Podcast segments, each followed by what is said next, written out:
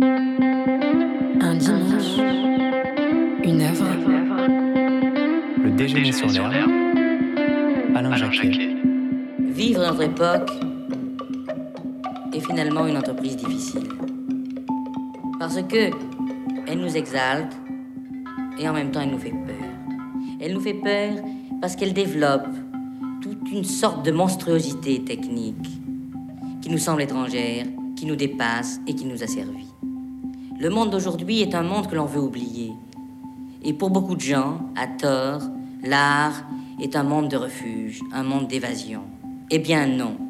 Nous, ce que nous voulons faire, c'est vous montrer véritablement le monde d'aujourd'hui tel qu'il est. Tel qu'il est, non pas dans sa brutalité objective, non pas dans son danger de mécanisation, mais dans ses possibilités de poésie. Nous sommes en 1964 et le critique d'art Pierre Restani nous dit que l'époque est aussi difficile que la nôtre. Elle n'échappe à l'absurdité d'aucune guerre, elle réveille des espoirs en même temps qu'elle en enterre. La croissance enrichit quelques-uns mais laisse de côté quelques autres. Bref, la modernité ne tient aucune de ses promesses. Ami proche de Pierre Restani, Alain Jacquet ira même plus loin et écrira Alors que l'évolution technologique pourrait résoudre la faim et les inégalités dans le monde, l'espoir d'une civilisation planétaire s'accompagne de la menace d'une autodestruction totale. Malgré ce constat, les monstruosités techniques dont parle Pierre Restani rejoignent l'alphabet d'un langage esthétique qu'Alain Jacquet utilise pour peindre ou sculpter ses visions du monde. Contemporain du mouvement des nouveaux réalistes fondé par Pierre Restani, Alain Jacquet partage certains de leurs codes esthétiques et de leurs préoccupations. Comment représenter le monde dans toute sa complexité et dans toute sa modernité.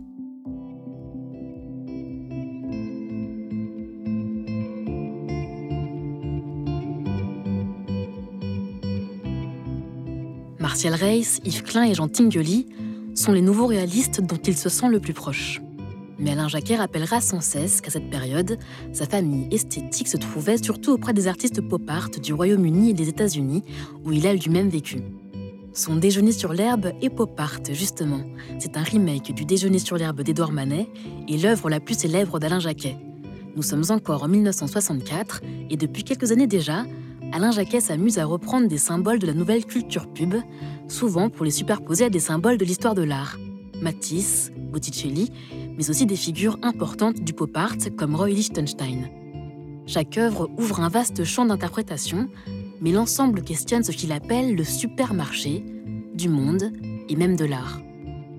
Tout autour de lui se démultiplient les produits industrialisés, les images à consommer et même son déjeuner sur l'herbe, imprimé en une centaine d'exemplaires à la manière d'une affiche publicitaire recouverte d'une trame de points colorés, un peu comme des pixels qui détermineraient la résolution de l'image et nous inviteraient à nous en éloigner pour mieux la percevoir. Éloignons-nous donc un peu, prenons tout le recul qu'il nous faut, et tant pis, ou tant mieux, si nous nous perdons. C'est un podcast consacré au rapport entre art et consommation. Bonjour, bonsoir et bienvenue.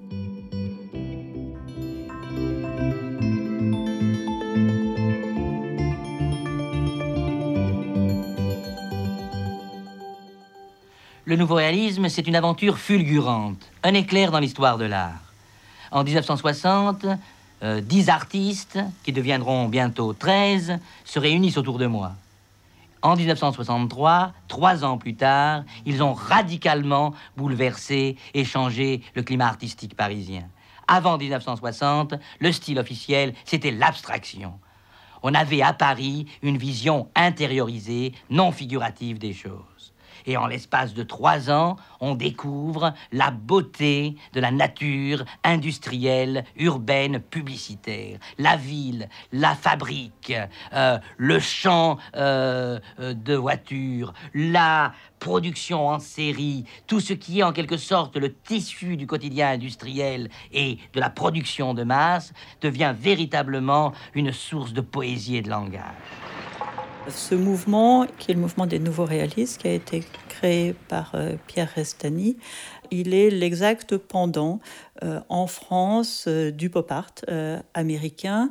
Les deux mouvements d'ailleurs se sont rencontrés. Catherine Grenier, conservatrice, auteur de nouveau réalisme hip hop art, L'art sans l'art.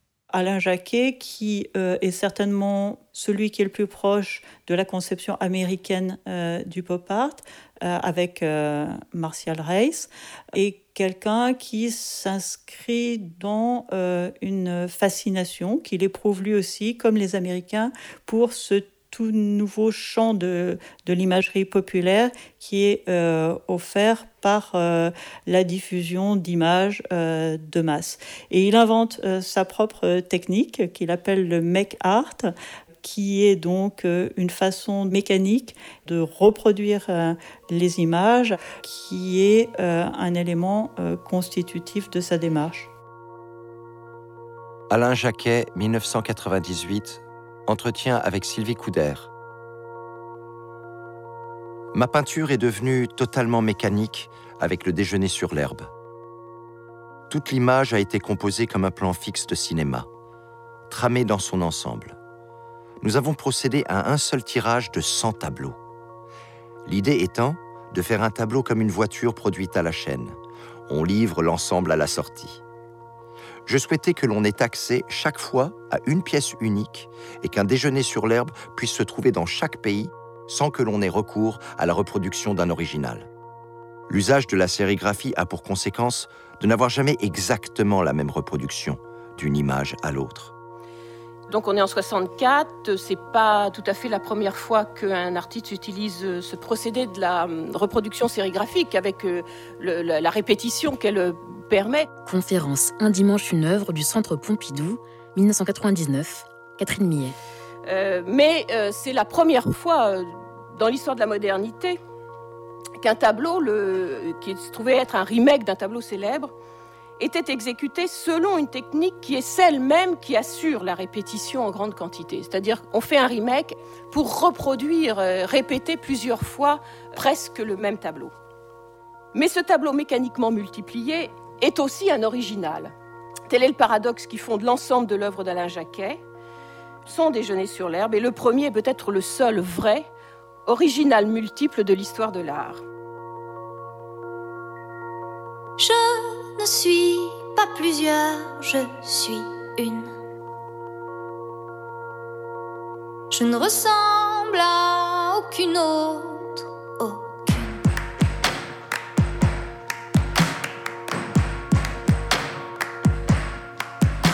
Je sens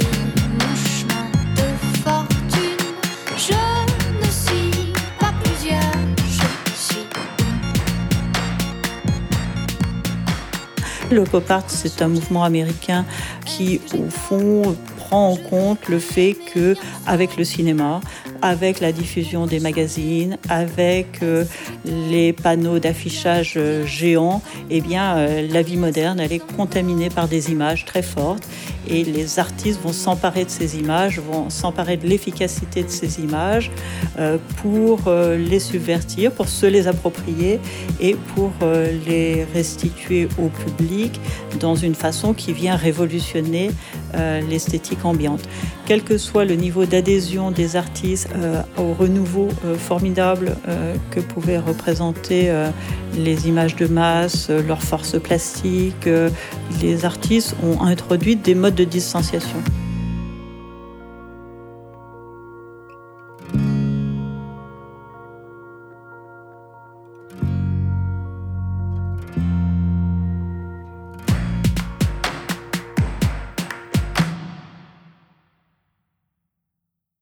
1989, Pierre Restani.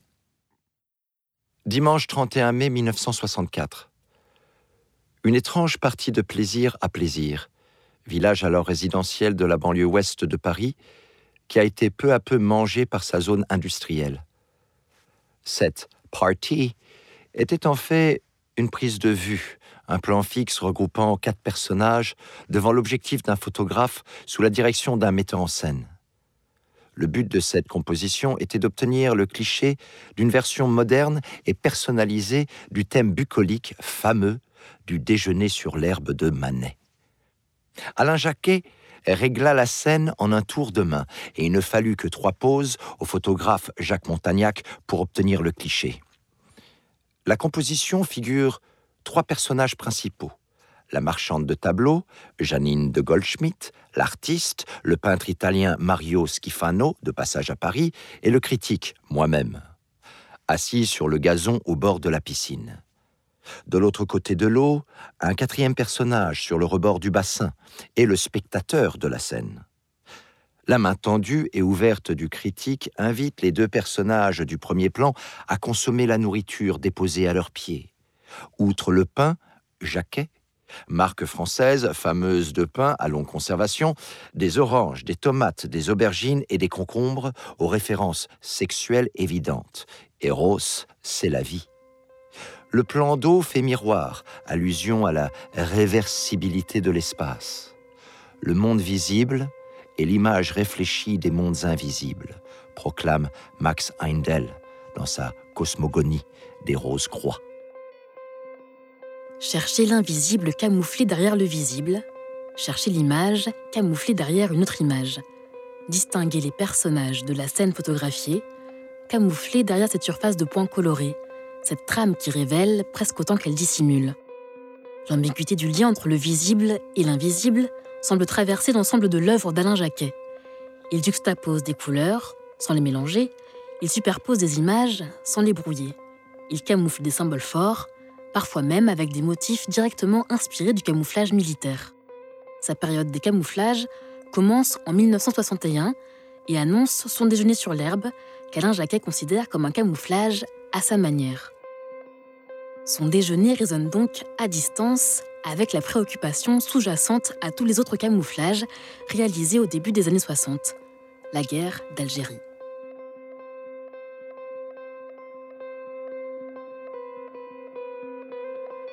Le problème pour moi à cette époque était réellement le camouflage militaire.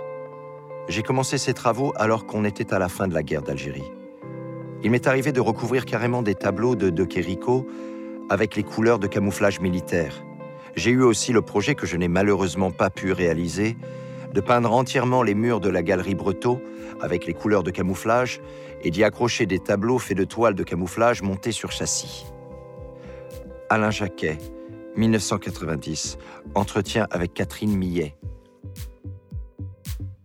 Mort en 2008 à New York et né en 1939 à Neuilly-sur-Seine, Alain Jacquet a 15 ans en 1954 lorsque la guerre d'Algérie éclate.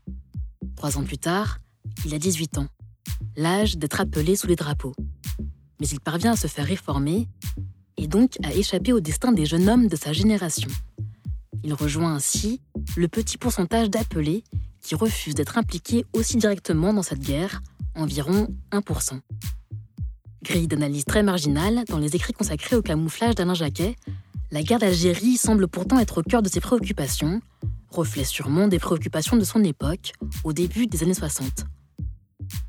Benjamin Stora, historien, président du Musée national de l'histoire de l'immigration et auteur de l'ouvrage La gangrène et l'oubli, la mémoire de la guerre d'Algérie.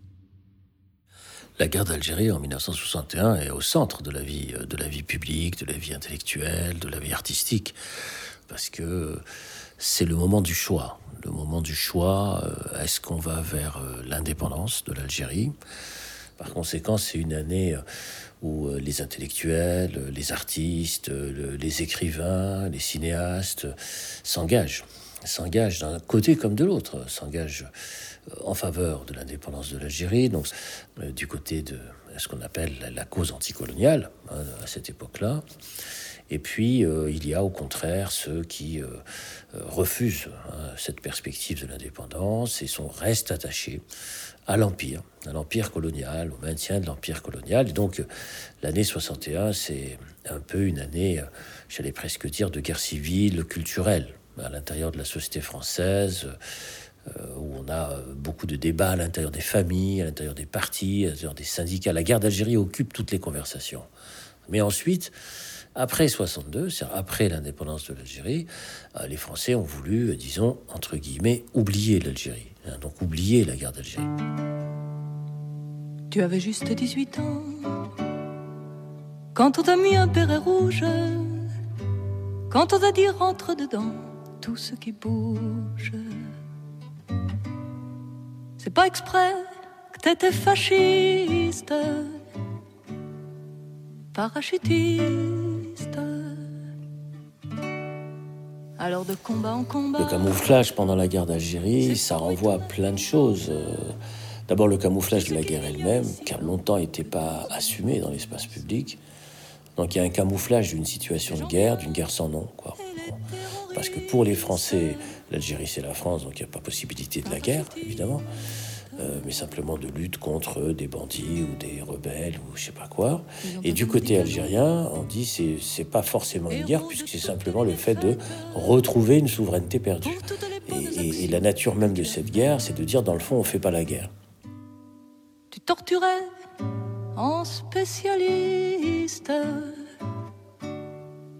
parachutiste. Alors sont venus les honneurs, les décorations, les médailles, pour chaque balle au fond d'un cœur, pour chaque entaille,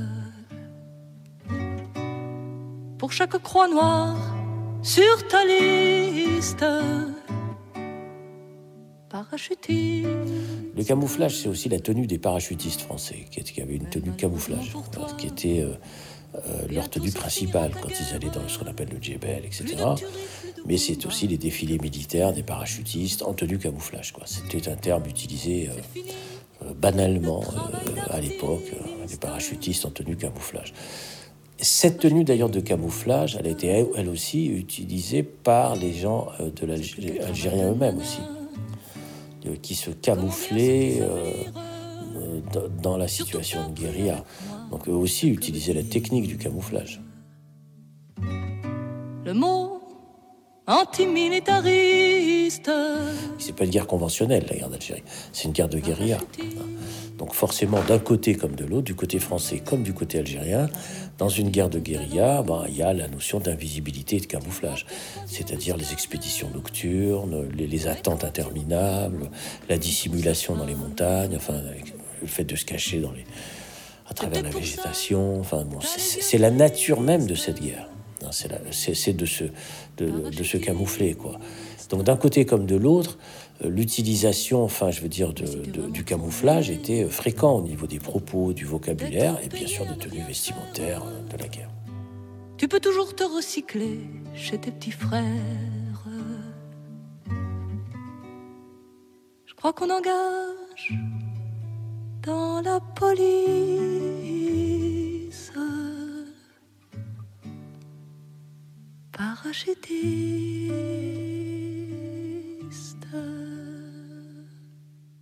Alain Jacquet, comment est née l'idée du camouflage, très importante, surtout au début de votre œuvre? Il y a plusieurs raisons. D'abord, on était en pleine guerre d'Algérie et il y avait des attentats fréquents à Paris. Ensuite, et indépendamment de cet aspect militaire qui me rebutait, j'aimais bien l'idée du camouflage en rapport avec le mimétisme du caméléon et avec tous les tests sur la vision daltonienne qui m'intéressaient beaucoup. Et puis le fait même qu'une chose puisse ainsi apparaître ou disparaître fait naître certaines ambiguïtés qu'on retrouve dans le langage et les rapports humains. Je me suis également vite aperçu qu'en se superposant, en se mélangeant, les deux images signifiaient quelque chose d'autre. Enfin, cette idée me permettait de donner libre cours à la couleur. Et j'aime la couleur. Alain Jacquet, 1998, entretien avec Henri-François de Bayeux.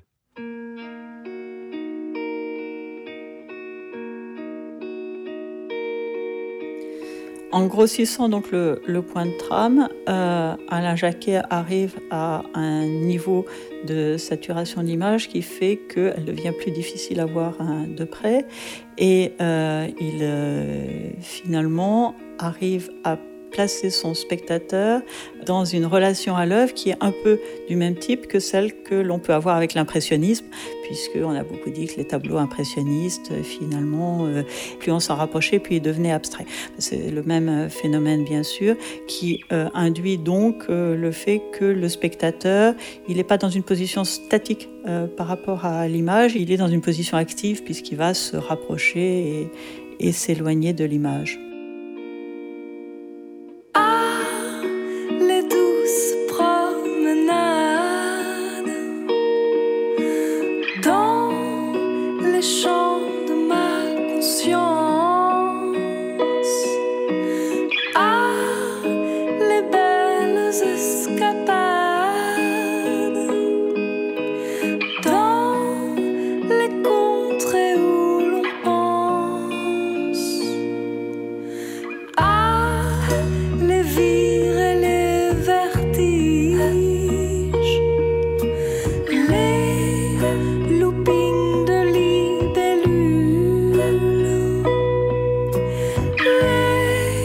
success.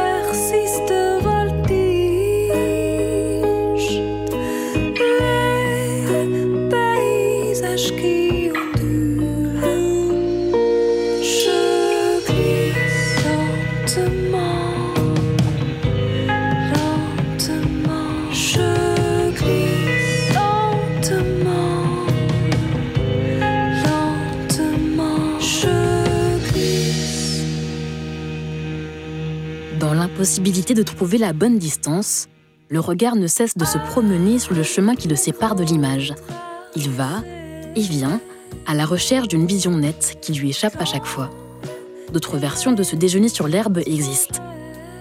Des dizaines de fragments, des détails qui découpent et agrandissent une partie de l'œuvre, un visage, le rebord de la piscine, un bout de ciel, camouflé, toujours, derrière les points de trame qui grossissent ou rétrécissent selon les versions.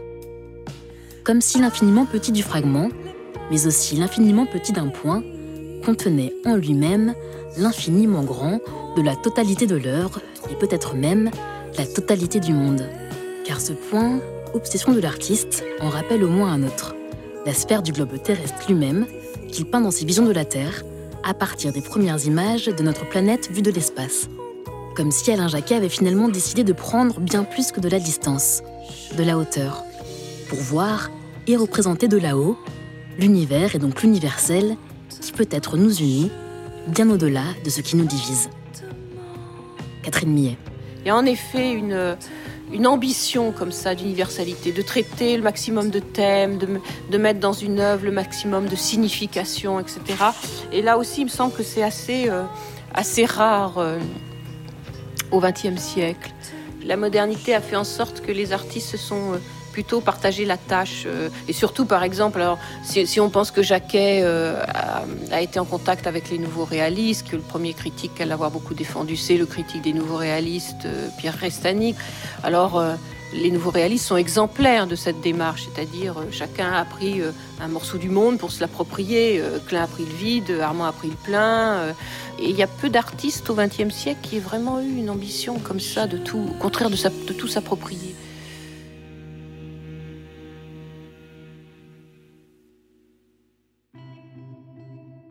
C'est la fin de notre épisode consacré au déjeuner sur l'herbe d'Alain Jacquet. C'était un podcast du Centre Pompidou, produit dans le cadre de la série Un dimanche, une œuvre, disponible sur l'application du musée, son site internet et ses réseaux sociaux. Écriture et réalisation Lydie M. Direction éditoriale et production Morgane Elbaz, Victor Guégan, Benjamin Simon et Patrice Chazotte. Mixage Yvan Gariel. Habillage musical Nawel Benkraim et Nassim Kouti. Lecture Julian Egerix. Archivina Pierre Restani en 1964. Archive du cycle de conférences Un dimanche, une œuvre. Catherine Niet, invitée en 1999. Extraits musicaux Luciole chante une, Catherine Le Forestier chante en 1973 Parachutiste composé par Maxime Le Forestier. Scotch and Sofa chante Je glisse. Merci à chacun et chacune d'entre vous pour votre écoute et à bientôt.